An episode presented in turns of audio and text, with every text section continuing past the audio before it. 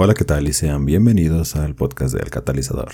El día de hoy vamos a hablar de Miraculous y el invitado de hoy es nadie. Yo voy a hablar de Miraculous. Sé que ya he dado mi opinión antes dentro de lo que es la serie y todo lo que tenga que ver, pero no lo he dado de una manera más abierta o más que nada explicada. Así que en este episodio vamos a hablar de mí y de lo que yo opino de la serie como tal. Bienvenidos. Para empezar, vamos a hablar de lo que viene haciendo, pues, de la bienvenida, que ya la di, pero vamos a hablar ahora de una pequeña parte muy importante que ya lo han escuchado antes con mis invitados, pero vamos a ir detallando cada cosa que vaya hablando. Y lo primero es cómo empezó mi gusto, o cómo fue que la conocí, o cómo fue que encontré la serie. Y esto es una historia que se depara desde tal vez desde el 2018-19, en el que, bueno, iba a papelerías, a centros comerciales o a tiendas de dulces. Hoy te explico esa parte. Pero este había, por ejemplo, en los centros comerciales habían libretas, lápices, gomas, ah, mochilas de Ladybug. En ese tiempo nada más era Ladybug. No había de Carnoa, no había de otro héroe o incluso del villano, no había nadie más que Ladybug, ni siquiera Marinette. Y este, en dulcerías, así eran las piñatas, básicamente, eh, la piñata de Ladybug o la piñata de Canoa. De todas maneras, era extraño verlo porque era como de, ah, o sea, lo conozco porque es la chica bicho y el gato, pero ya, hasta que llegó un punto en el que me empezó a desesperar ver tanta propaganda o tanto marketing, se podría decir, de esto, porque pues decía, bueno, o sea, sí, tal vez sí esté muy padre, pero que no es para niños. Irónicamente, días del futuro después, pues bueno, aquí estoy yo dando a entender que la serie no es para niños, pero bueno, ese es otro tema. Pero el gusto por la serie lo encontré después de que la empecé a ver y esto depara en el 2019 aproximadamente, a finales, donde este, una chica de mi trabajo la veía. Entonces yo, bueno, a mí me la había recomendado, me dijo, ah, vela, es que está muy padre, o sea, sí, parece de niños, pero tienes que ver la historia y lo que hay de fondo, y yo así de, ah, ok, bueno, vamos a ver lo que hay de fondo y en la historia, a ver si es cierto. Y pues sí, este, empecé a ver, porque desde ese tiempo todavía, bueno, no existía Disney Plus como tal, y estaba en Netflix, y estaba nada más la primera y la segunda temporada. Entonces la empecé a ver, empecé a ver los primeros episodios, lo que vendría siendo Burbujeo, Tormentosa, que por cierto me gustó mucho, el, y eh, sobre todo Aurora, o sea, el diseño de Aurora es muy bonito, y el diseño del traje de Tormentosa también es muy perrón. Así que pues bueno, para el que no entienda que es perrón, bueno, es como muy chido, muy padre, muy facherito, por así decirlo. Ah, ahora, mis primeras impresiones eran como de, ah, bueno, o sea, son el bueno y son este el malo, pero el malo nunca sale, porque en ese tiempo pues ya saben que no se sabía quién era Hotmod. Y este era como de, ah, bueno, pero pues pelean por el bien de París y todo. Y también se me hizo muy curioso que la serie se desarrollara en París, ya que pues bueno, no es muy común encontrar ese tipo de historias. Te esperas en Nueva York o en Estados Unidos o en pues en Estados Unidos nada más, ¿no? Como siempre, porque cuando alguien salva al mundo solamente salva a Estados Unidos. Pero bueno, eso es otra historia también. Pero mis primeras impresiones eran como de, ah, bueno, pues parece que está padre, este, los vencen y todo. Ya por el episodio 5, 6 o 7 fue como de, ah, caray, pues porque siempre pasa lo mismo. ¿Y por qué estos tipos no saben que el otro es Marinette y la otra es Adrian? ¿Y, y por, qué, por qué rayos son tan ciegos, no? O sea, en ese tiempo, pues sí era como muy desesperante porque yo esperaba que hubiera más acción o que hubiera algo más de fondo que solamente un villano acomatizado y el típico arreglo de, oh, el amuleto encantado lo va a arreglar todo, porque pues eso es lo que nos dan a entender. Pero, este, hasta que llegamos a la parte que yo siempre pregunto a mis invitados de qué fue lo que te hizo quedarte. Y bueno, para responder esta pregunta tengo mm, una palabra. Tiempo. Básicamente, cuando Alex es acomatizada como quiebra tiempo, creo que eso fue lo que me hizo quedarme, porque fue ahí cuando dije, oh, se metieron con el tiempo y tienen un concepto muy raro del tiempo, no es como el típico de Volver al Futuro, por ejemplo, o como el de... Mm, ¿Qué otra? O tal vez de Vengadores, de Endgame, o... Ah, no lo sé. Mm, las aventuras de Billy Ted. Ah, no lo sé. Cualquiera que tenga que ver con el tiempo. Ah, digo también porque yo este es un dato que tal vez no pidieron, pero a mí me encantan las películas de Interestelar y El Origen, que, que manejan el tiempo de una manera diferente, pero no son viajes del tiempo como tal. Pero a mí me gusta mucho todo lo que tenga que ver con la manipulación del tiempo. Todo. Independientemente. Madoka Mágica también es un buen anime y también juegan con el tiempo ahí. Digo, ya lo ves eso hasta el capítulo. Bueno, no es de spoilers por si acaso, ¿verdad? Pero eh, un pequeño spoiler es de que manejan el tiempo. Y pues bueno, eso fue básicamente lo que me hizo quedarme. Alex, porque también Alex creo que para mí es el personaje más bonito que hay. Es el mejor personaje de la serie. Es muy imparcial eh, y por algo pues es Bonix a final de cuentas. Es un portador de Miraculous muy importante. Que no salga ahorita pues eso sí, la verdad no sé, pero es un buen personaje. Así que de todo esto vamos a ir a la parte de la opinión de la primera temporada. ¿Cuál es mi opinión? ¿No? Sin ningún invitado, sin nada más que nada, yo dando mi opinión sincera, seca, dura y pues directa, ¿no? La primera temporada es buena, sí es buena porque es como, como que la primera temporada es un piloto completo.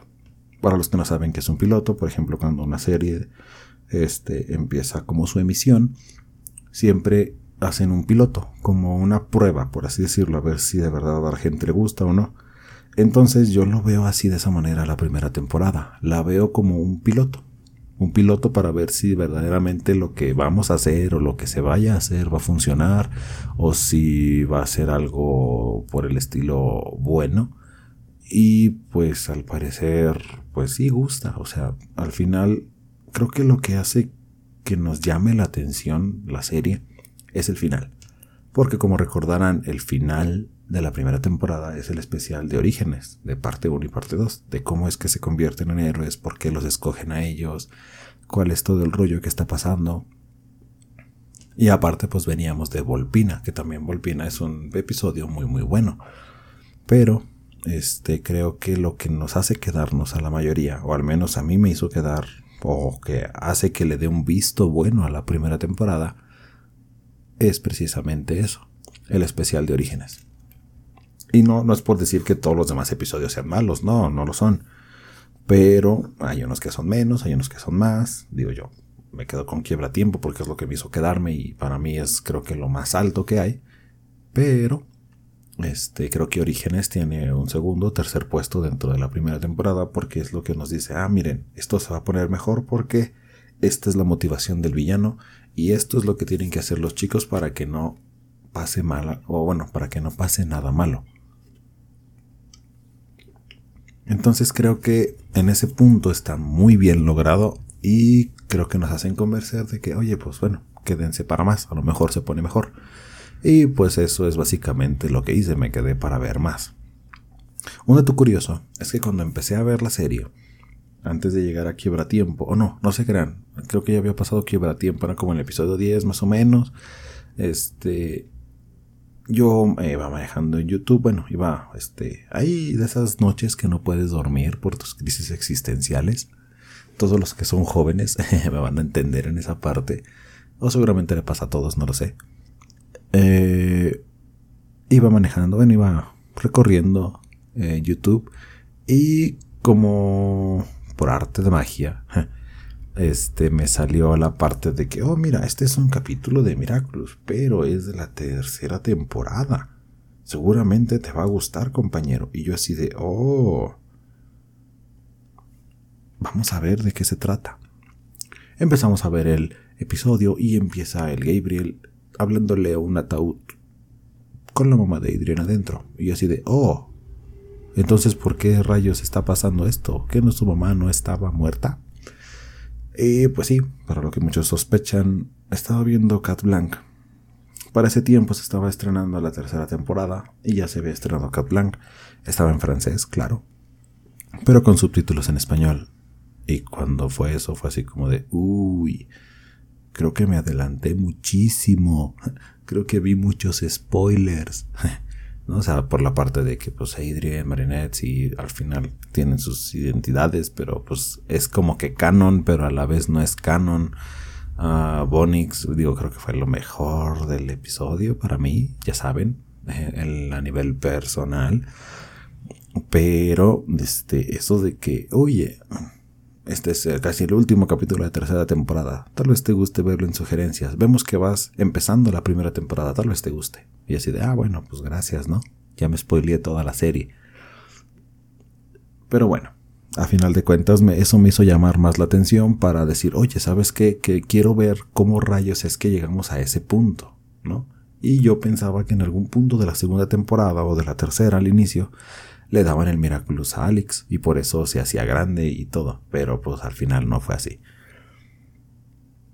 Aunque su introducción no estuvo tan mal. Siguiente, la opinión de la segunda temporada. La segunda temporada, y creo que estoy muy de acuerdo, si escucharon el podcast anterior que fue con el, bueno, que fue con Alien, eh, se darán cuenta que la segunda temporada es como de, es lo mismo que la primera, pero aquí lo que pasa es de que, oye, mira, hay más héroes y va a haber más héroes, que es cuando entra Rena Rush, Queen Bee, Caparazón. Y a ver, el final de la segunda temporada es muy bueno. A mí me gusta mucho cómo es que hacen el equipo completo y es, así de, oh, miren, vamos a hacer un equipo y vamos a hacer esto y vamos a enfrentar a, a Shadow. Bueno, no es Shadow, es este mm, Scarlet Mod, así le pusieron en español latino. Este, cuando tiene la parte de que le da a Emily la Kuma y lo hace más poderoso, que se llama catalizadora. Y hasta cierto punto sí me inspiré en mi nombre, como en ese episodio, pero eh, la palabra catalizador como tal, este es un dato del canal, de la página y del podcast como tal. la palabra catalizador me gusta mucho, a final de cuentas. No tiene nada que ver, o un poco, Emily cuando está comatizada, pero en general no tiene nada que ver con la serie. Es una palabra que a mí me gusta mucho y lo utilicé. Aparte me gusta mucho cómo se ve la, la O de catalizador, este, con la raya en medio. Se ve muy, muy fachero, muy humilde, muy, muy este, marketinesco. Entonces, pues la segunda temporada no le tengo mucha opinión más que eso. O sea, tenemos una nueva agrupación de héroes y tenemos algo que nos da nuevo, que es así de, oh, mira, este sí se puede hacer equipos y sí hay muchos milagros y seguramente los vamos a usar más adelante, pero... O, la inclusión del maestro Fu también es muy buena, o los nuevos poderes que tienen Ladybug y Carnoa también son muy buenos. Pero en general la serie es nada más como de, oh, mira, podemos hacerla más grande como nosotros queramos, pero no la vamos a hacer tan grande porque todavía no es tiempo. Entonces creo que en ese punto no es que falle, más bien acierta demasiado porque siempre era lo mismo, ¿no? Era Ladybug y Canoa, no es como que nos desagrade verlos, pero como que queremos que aumentaran algo y al final aumentaron eso, que fue la, la adición de los nuevos héroes y está muy bien, la verdad. Continuando, iremos ahora a la tercera temporada, que aquí es donde, bueno, creo que es donde agarramos el vuelo para ir hacia arriba más que nada por la parte en lo que nos da la tercera temporada. ¿no? Y es como tocar un poco de temas más serios. O hasta cierto punto, temas que tienen consecuencias más adelante. Y creo que eso es lo más importante de la tercera temporada. No tanto que nos deje sin estabilidad emocional, porque sí, sí lo hace, pero la cuarta también lo hace.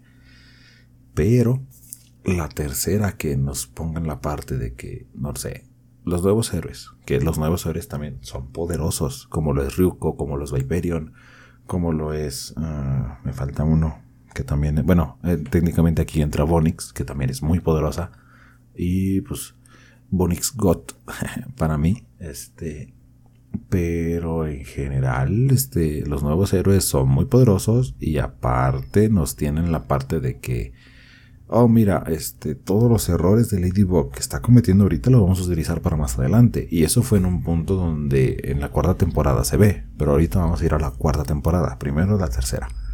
La tercera temporada para mí se me hace buena, pero siento que es igual que la segunda. Básicamente por lo del el añadido de los héroes y ya. No hay más como tal. Creo que lo más impactante de la tercera temporada es el final. Y ya. no hay mucho, no hay tanto que hacer. Y pues Cat Blanc, eh, Time Tagger. Y creo que Titiritera 2 es muy bueno también. A mí me, se me hace un poco de miedo, un poco creepy que las estatuas de cera no hablen pero se muevan y sean sin expresión, como cuando los avientan y se golpean en la pared y todo, no hablan, no gritan y caen y siguen teniendo la misma cara. Eso se me hace un poco de terror. Eso sí, sí está medio macabro, pero está muy padre ese episodio. De ahí en más creo que no hay mucho que rescatar de la tercera temporada. Creo que esa es mi opinión de la tercera. Es igual que la segunda, nada más con el pequeño cliffhanger de Cat Blanc, Time Tagger, 2 y el final de temporada. Ahora, vamos a hacer una pausa aquí porque vamos a ir a la parte de los especiales que se hicieron de Nueva York y Shanghai.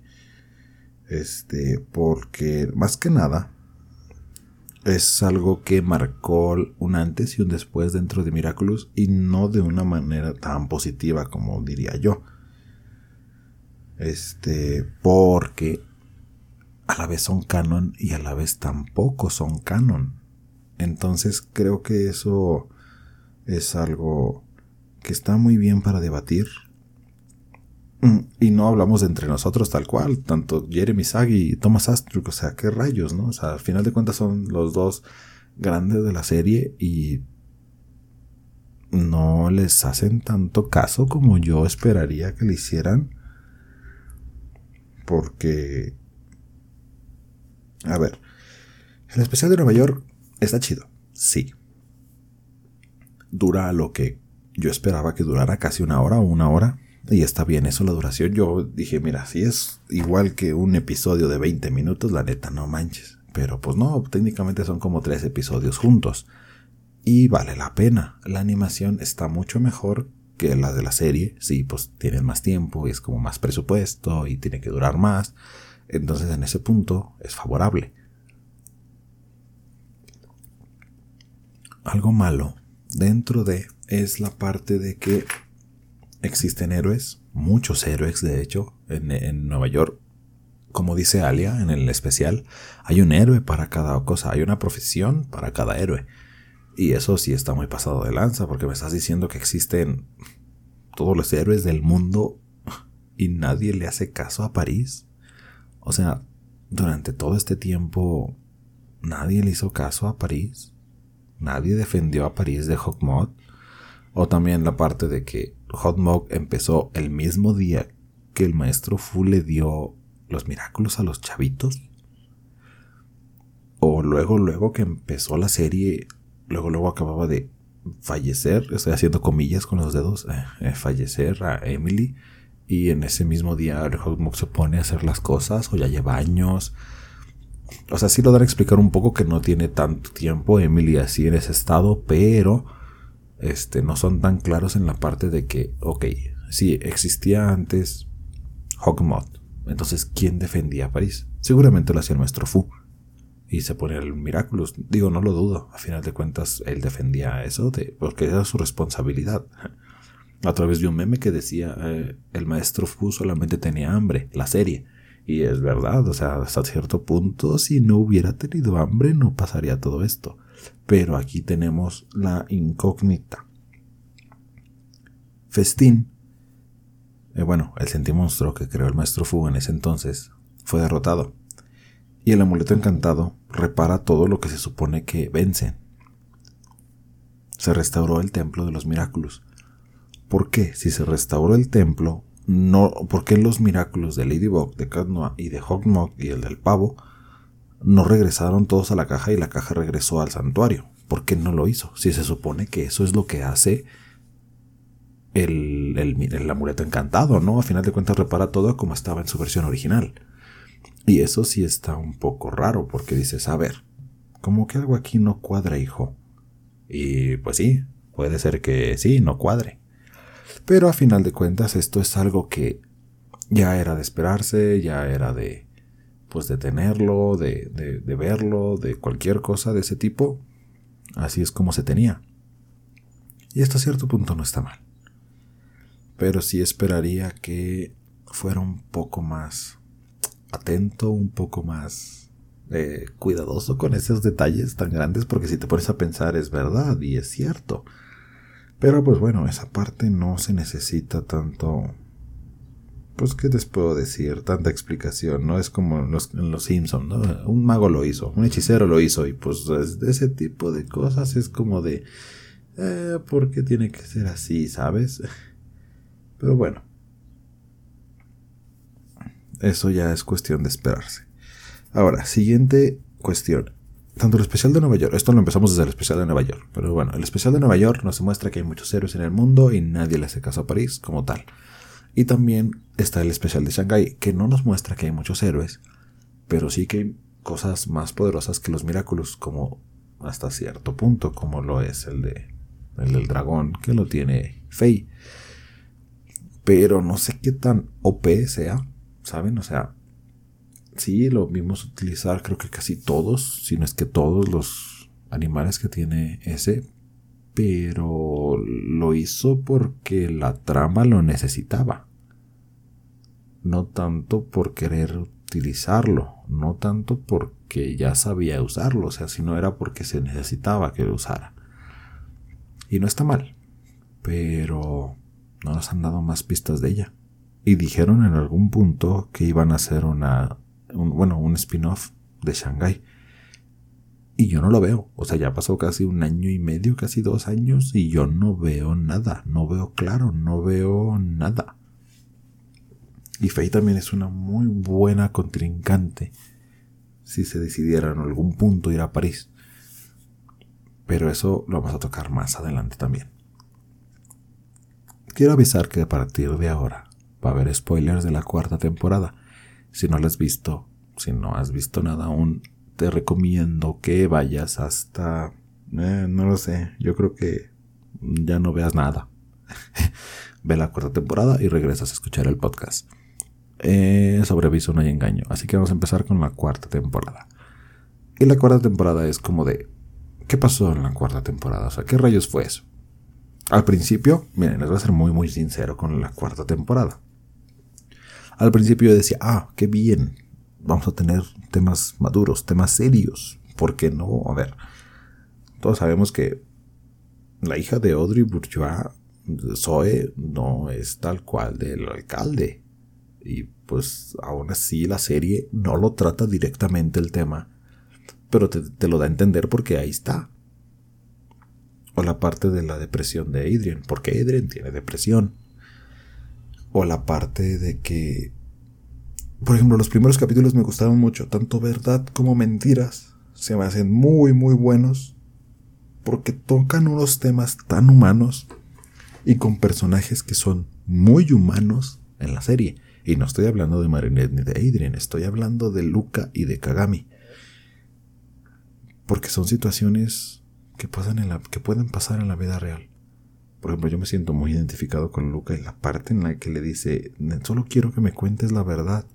Y Marinette le dice, la verdad es lo único que no te puedo decir.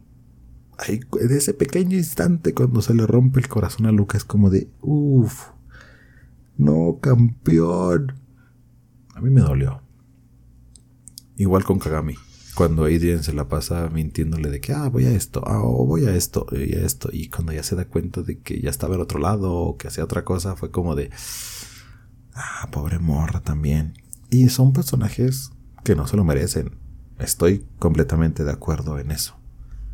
Pero a veces se necesitan este tipo de personajes para una historia mayor. Y yo espero que en algún futuro a los dos se les reivindique como tal, a Luca y a Kagami porque se me hacen uno de los, de los personajes, de mis personajes favoritos. O sea, está, tengo primero este, a Alex, está Chloe, está Kagami y seguramente está Luca ahí en esos.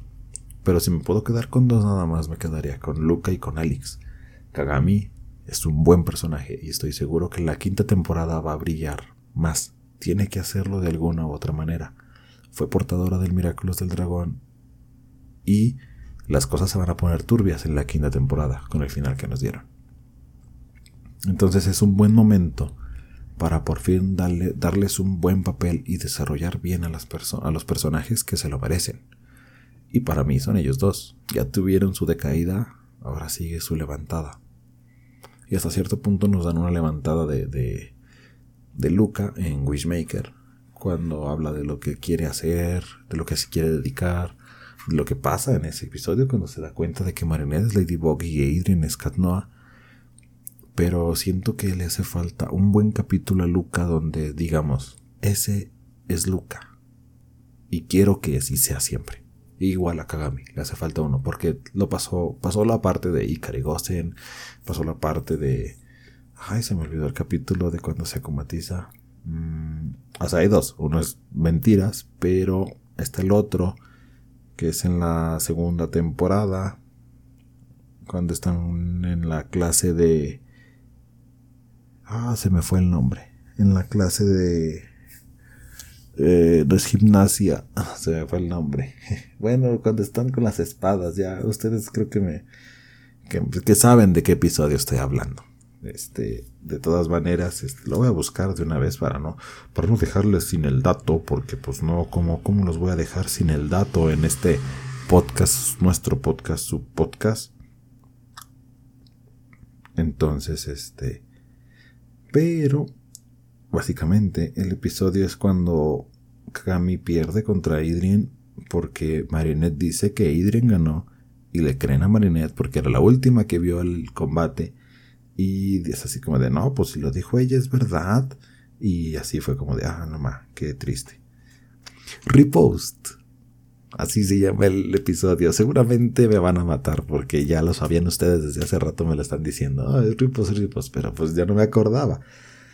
Pero sí, este Repost, el episodio donde Kagami es acomatizado en la primera temporada, sí, ese. Ahora, teniendo en cuenta eso, tanto, por ejemplo, pongamos lo que son como trilogías. Eh, empieza en Repost, continúa en Ikarigosen y termina en Mentiras. Ya tenemos nuestra trilogía de personaje con su familia y todo lo que hay que hacer y pues bueno, ya sabemos qué es lo que sigue. Tendría que seguir un episodio donde pues se la rife la Kagami, ¿no? De una u otra manera. Y luego tenemos la parte de que está la trilogía, que no es trilogía de Luca, que empezaría con la parte de silenciador, vendría verdad y técnicamente está Wishmaker y también está Cocoduelo, hasta cierto punto, porque está involucrada su familia. Sí, pero yo tendría más, más por canon a Wishmaker que Cocoduelo. Y sería su trilogía también. Pero tampoco hemos tenido un episodio donde digamos, ah, ay, Desperada. Desperada también es, ¿no? Luca tiene un buen de participación, es mi muchacho. Pero aquí lo importante es de que Luca ocupa un episodio donde digamos, ah, ese sí es Luca. Entonces creo que lo mejor sería pues esperar a que en la quinta temporada sí salga uno, pues uno que de verdad esté perrón, uno que de verdad tenga potencial para decir que este es el episodio donde Luca tiene que brillar. Sí, porque ya ha habido varios donde tal vez Zoe brilló. Y sí, la mayoría de los personajes brillan cuando es la primera vez que le dan un Miraculous. Pero si a mí me lo preguntas, Alia, por ejemplo, brilla más cuando es en tiburbujeo a cuando le dan por primera vez el Miraculous. Sí, y eso es como una temporada o dos temporadas de distancia. Sí, Caparazón, yo siento que brilla más en la parte del final de temporada, la segunda temporada, que en el de Anansi. Entonces, este, creo que son, es muy versátil la parte en cómo brillan los personajes o cómo es que quieren hacerlos brillar. Pero si hablamos de alguien que brilla en el momento que le dan el Miraculous, Vesperia. O bueno, Zoe en este caso, brilla más cuando le dan el Miraculous que en otros episodios. Yuleka también. Rosita, sí, también. Milen, pero porque no hemos tenido como otro donde lo podamos comparar como tal. Bonix, por ejemplo, yo creo que brilla más hasta cierto punto en Time, en time Tagger, porque lo único importante que hace en es que viaja en el tiempo y traslada a Ladybug de un lado a otro, pero en Time Tagger la vemos hasta pelear. Y la verdad es que no está nada mal. Y una teoría que tengo es de que el Bonix no tiene edad como tal o no le afecta el tiempo a su persona cuando tiene el Miraculous. Porque si se recuerdan, Bonix estaba atrapada en Egipto y se quedó en una reliquia durante miles de años, tal vez cinco mil años. Entonces Bonix no le afecta la edad cuando tiene el Miraculous. O tal vez a nadie le afecte la edad cuando tiene el Miraculous y por eso el maestro Fu se hizo muy longevo. Puede ser también una teoría, no digo que sea tal cual lo que pasó, pero creo que tiene bastante potencial la teoría. Aquí el punto es de que la cuarta temporada es buena, sí. ¿Es mejor que las otras? No lo sé. ¿eh? Si juntas las tres temporadas primeras contra la cuatro, no creo que sea mejor la cuatro. Pero la cuatro, les digo, los temas importantes que toca, creo que es lo que mantiene que la cuatro se eleve. Y el final, bueno. A ver, el episodio 100 yo esperaba que hubiera muchas cosas. Yo el episodio 100 fue como de, oh, wow. Y esto y lo otro, uff. Y luego fue como de, eh, ¿qué pasó? ¿Por qué de repente ya todos se van a morir y Sass dijo segunda oportunidad y ya todo está normal? ¿Qué, qué rayos pasó aquí? ¿No? O sea, esa es mi opinión de la, del episodio 100 y y la verdad sí estoy algo sentido todavía porque pues yo esperaba que Bonix saliera. Pero pues no lo hizo. Este, de hecho la esperé toda la cuarta temporada y en ningún momento apareció. Eso fue muy triste, pero bueno. Ah, aquí el punto es de que mantiene una esencia diferente sabes que ya no son hasta cierto punto niños o principiantes. Y sobre todo lo, lo, ah, perdonen. Aquí lo importante o lo más destacable es que juzgamos todos, todos lo hacemos. Juzgamos a Marinette o a Ladybug de una manera más tajante y más, más severa a Ladybug. Porque ya es la guardiana y ya sabe hacer las cosas. O ya debería de saber hacer las cosas. Pero es una niña, o sea, a final de cuentas, bueno, tiene 15 años, 16 años. Es una niña. Hace cosas de niña, o sea, se va a equivocar como una niña, no es perfecta. Si el maestro Fu, bueno, si el maestro Fu cuando tenía 8 años se equivocó y hizo festín, no esperes a que Ladybug no se equivoque teniendo casi el doble de la edad. Sí siento que juzgamos mucho a Marinette y a Ladybug, pero también hay veces en las que tú dices, a ver, eres la guardiana, compórtate como tal, ¿no? Y hay veces en las de, ah, pues sí, ya ni modo, es Marinette, así siempre es ella, ¿no? Entonces creo que la parte más esencial de todo es que los escritores hasta cierto punto creo que nos quieren dar un mensaje con toda la cuarta temporada. Y es de que, pues miren, esto ya no es un juego, esto sí se va a salir de control y pues es saber que cómo rayos se arregla y yo espero ver una Ladybug madura y que de verdad, ¿sabes qué? Me, me, me agarro los pantalones y digo, soy Ladybug y yo puedo, independientemente. Y ahora sí, llega el momento de Canoa de demostrar de que no solamente es un, es un compañero porque está Ladybug ahí, sino de que puede dar más, por sí mismo. Yo espero que de verdad en la quinta temporada se pueda solucionar de una manera increíble y muy bien argumentada la parte de que, oh sí, ganamos. Porque, o sea, el final, el final es una joya. Eso sí no lo voy a negar, el final es una joya. He visto mucho Instagram o TikTok y me sale mucho la parte de, del diseño de que este sale el, el, diseño de cómo Ladybug une a Kalki y a y a Flo. Y creo que me ha gustado mucho más ese diseño que cualquier otro que haya visto, porque el que me gustaba mucho era el de Dragon Ball. El la combinación de la cuarta temporada no me gustó ninguno. bueno, tal vez el de Kalki, cuando se pone los lentes, se ve muy, muy perrón el diseño, pero me seguía gustando más el de Dragon Ball. Pero el, último, el, que utilizó con el conejo y el caballo, cada vez que lo veo más, me convence más de que esta es la mejor combinación que hayamos podido ver. Al menos a mí se me, se me figura, ¿no? Este. Pero aquí lo importante es el final, ¿no? O sea, tenemos el regreso de muchas personas que no creímos que íbamos a ver. Lila no sale mucho, digo, pero sale y de una manera, bueno, pues muy, muy bien. Félix también regresa de una manera muy, o sea, ese vato no, no sale mucho, pero cuando sale hace espectáculo, sabe hacer show. Y eso me gusta mucho del personaje. Y también salen, no sé, o sea, bueno, más bien las noticias o más bien lo, lo que nos dan de sorpresa. Creo que es una de las cosas que también es como más, uy, de que dirían, pues muy probable es un sentimonstruo, o es un sentimonstruo, Félix también. Entonces ahí te pones a pensar, por ejemplo, este, esta es una teoría que yo tengo, muy pequeña y no creo que sea canon, pero... Y si Gabriel siempre fue bueno, siempre fue de buen corazón y todo, pero de que, pero que Emily se haya corrompido, se haya hecho, bueno, se haya hecho, bueno, eh, tiesa, este, Gabriel se haya corrompido y haya dicho, ¿sabes qué? Pues fui bueno y por ser bueno esto pasó, pues yo creo que mejor voy a ser malo. Y que Emily siempre haya sido la mala. Que desde el principio Emily haya dicho hay que hacer, hay que gobernar el mundo, hay que utilizar los milagros y someter a las personas, podemos ser felices con lo que queramos, mira, podemos tener un hijo, podemos hacerle un hijo a alguien más de, que alguien que no pueda.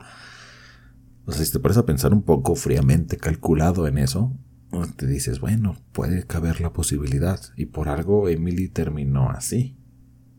No creo que nada más era como de, ay, está roto el Miraculous. Bueno, lo voy a usar para otra cosa. Porque también para qué lo usaba. Pero bueno, eso ya se va a ir descubriendo, espero, más adelante. Pero el final como tal, para mí en lo personal, la cuarta temporada es buena. Eh, sí, puede ser mejor. Sí, puede ser mejor, porque ya es la cuarta temporada, no esperas lo mismo. Aquí es más como de, ah, sí, casi, casi en cada capítulo hay un nuevo superhéroe, o bueno, no un nuevo superhéroe, sino que una alineación diferente de superhéroes. Y ahí entra la parte del rechazo hacia Noah como tal. Eh, pero bueno, creo que puede ser mejor la cuarta temporada, a excepción del final. El final creo que es perfecto para lo que necesitamos ver para lo que Ladybug necesita, para lo que Cat necesita, para lo que Hawkmoth necesita, para lo que la serie necesita. El final de la cuarta temporada es lo que vale. Y no, les voy a mentir, o sea, que el ver que Ladybug pierde, ver el ataque de ansiedad que le da, porque también está muy bien animado, eh, o sea, no va a tener un ataque como de adulto, es una niña a final de cuentas, y se ve cómo hasta se le va el aire, cómo se le salen los ojos. Creo que es, un momento que vale oro y es uno de los top 10 mejores momentos, hasta top 5 de los mejores momentos de toda la serie. Donde la reacción en cuanto el yoyo desaparece es como de, no, pues ya vale madre, tal cual, tal cual. Disculpen la expresión, pero es la verdad.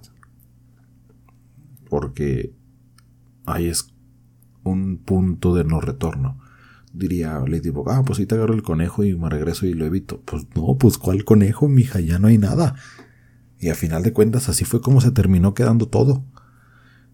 Pero creo que se puede hacer una muy buena quinta temporada. Yo espero, de verdad, de todo corazón, que no vayan a ganar en el primer episodio, que se tarden toda la temporada tratando de ganar, tratando de sobrevivir. Yo espero que en la quinta temporada eso pase y que Hulk gane. O sea, sí me gustaría ver que gane y ver qué es lo que pasará después. Porque eso sí es una intriga. ¿Qué va a pasar después? ¿Que de que gane? Adrian va a seguir existiendo. Félix también, o sea, todo tiene un porqué de existir y creo que lo de la cuarta temporada que nos deja para la quinta es lo mejor que nos ha pasado en la serie como fanáticos y como a todos en general. Entonces creo que puede venir una muy buena quinta temporada para nosotros. ¿Cuándo? No lo sabemos.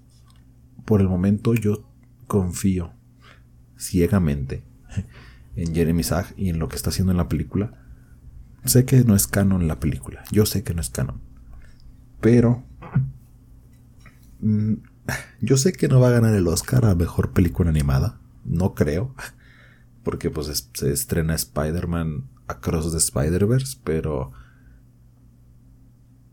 creo que puede llegar a ser nominada. Y si llega a ser nominada a la película a mejor película animada, creo que con eso me voy a sentir satisfecho. Creo que puede tener una buena parte. Pero aquí el punto es que es casi un musical, entonces, bueno, eso ya no me da tanta confianza, pero bueno, no es canon a final de cuentas, gracias a Dios. Nada más quiero ver si Alex sale. Si Alex sale y el diseño está, uff, yo saldré satisfecho del cine. Ah. Con lo que siguiente del podcast, porque ya son 40 minutotes. Perspectiva general, opinión respectiva de la serie en general. Bueno, la serie va bien, Creo que el final de la cuarta temporada debió de haber llegado en el final de la tercera, digo yo, o un poquito antes. Creo que nos comimos una temporada de más y hasta cierto punto creo que esa es la segunda. Este, creo que hay episodios que sobran. De todas las temporadas hay episodios que sobran, pero hay algunos que sí dices, ay, mejor quítalo y hacemos menos y tenemos más, no sé, mejores historias, o no, yo qué sé. Sí, pero creo que ya por fin estamos en un punto donde si la serie la riega, es un punto crítico para ellos porque es así como de, ah, si estás haciendo esto cuando ya está todo esto, no vas a hacer nada bueno al final. Entonces esperemos que de verdad tomen las riendas en el asunto y que lo hagan bien. Personajes, favoritos, no favoritos, los que tienen potencial y los que sobran. Bueno, estos ya lo saben, favoritos, Alex, Chloe, Kagami, Luca, Ladybug, no como tal, me gusta más Marinette, tal cual, más que Ladybug. Porque Ladybug peca mucho a ser Marinette. Pero Marinette es totalmente Marinette. Desde un inicio siempre fue así. Pero Ladybug todavía tiene los errores de Marinette. Entonces creo que me quedo más con Marinette que con Ladybug. Y pues Cat no se me hace un buen personaje no importa lo que haga, me siento identificado con él porque trata de que todo el tiempo sea risa o diversión, que no esté tenso el ambiente. Y eso me agrada mucho de él. Mm, personajes no favoritos, bueno, no favoritos como tal no tengo muchos, tal vez serían como los secundarios, los que salen de vez en cuando y ya no. Ah, los niños, Manon, Chris, las gemelas. Ay, caray. No, hombre, son tremendos esos niños. Son una buena son un buen método anticonceptivo para las nuevas generaciones. y no, y no lo digo en burla como tal de eso, sino que sí está medio pasado de lanza. Eh, personajes que tienen potencial, todos los que nada más han salido una vez y nunca volvieron a salir. Y claro que estoy hablando de Bonix como tal. Aunque ella salió dos veces, pero aún así creo que tiene potencial para ser un buen personaje. Y ahorita no sé si vaya a salir o no. Y personajes que sobran, bueno, ahí sí voy a entrar en la parte muy estricta de personajes que están eh, de fondo, pero no aportan nada a la, a la serie como tal. Yo creo que hasta cierto punto podría ser hasta el director o el alcalde del policía. Sí, son automatizados y ayudan a que salgan nuevos héroes o que se inventen nuevas estrategias, pero no hay como tal algo más de ellos. Entonces siento que si sobran y quitas sus episodios, la serie sigue funcionando igual. Pero bueno, esa es una opinión mía. Ah, expectativa de la serie, bueno, la expectativa más grande es que mejore. Claro que sí, que mejore, que se haga una muy buena serie y que por sobre todo, pues bueno, la quinta temporada la posicione en el lugar en el que tiene que estar en el oro que todos sabemos que encontramos. Pero bueno, en conclusión, la serie es buena, sí, puede ser mejor, sí, esperemos que mejore, sí. Esa es mi opinión final de la serie. Y pues bueno, aquí terminaría mi opinión de la serie en hablando de Miraculous. Y pues bueno, esta vez me, les tocó escuchar a mí, mi voz egocéntrica. Pero pues bueno, espero que les haya gustado, que les haya entretenido, que les haya hecho un momento de compañía y también a tomar una decisión, o bueno, tomar una rienda diferente para juzgar a la serie. Vendrán más podcasts, claro que sí, con más invitados. Y recuerda que si tú también lo estás escuchando, puedes unirte al podcast y tener una sesión de Hablando de Miraculous conmigo. Porque a final de cuentas todos somos fans. Y todos se merecen escuchar la opinión de todos. Y pues bueno, esta es mi opinión. Y pues si tú quieres participar conmigo, espero la tuya también. Y pues nada, puedes comunicarte en Instagram, en Facebook. Mm, en Anchor también te puedes comunicar hasta cierto punto. Y pues bueno, nada más espero que les haya gustado, que les haya entretenido. Y pues nada, nos estaremos viendo pronto. No les digo fecha porque luego no las cumplo. Y pues nada, espero que les haya gustado, que les haya entretenido. Y pues nada, nos vemos en el próximo podcast.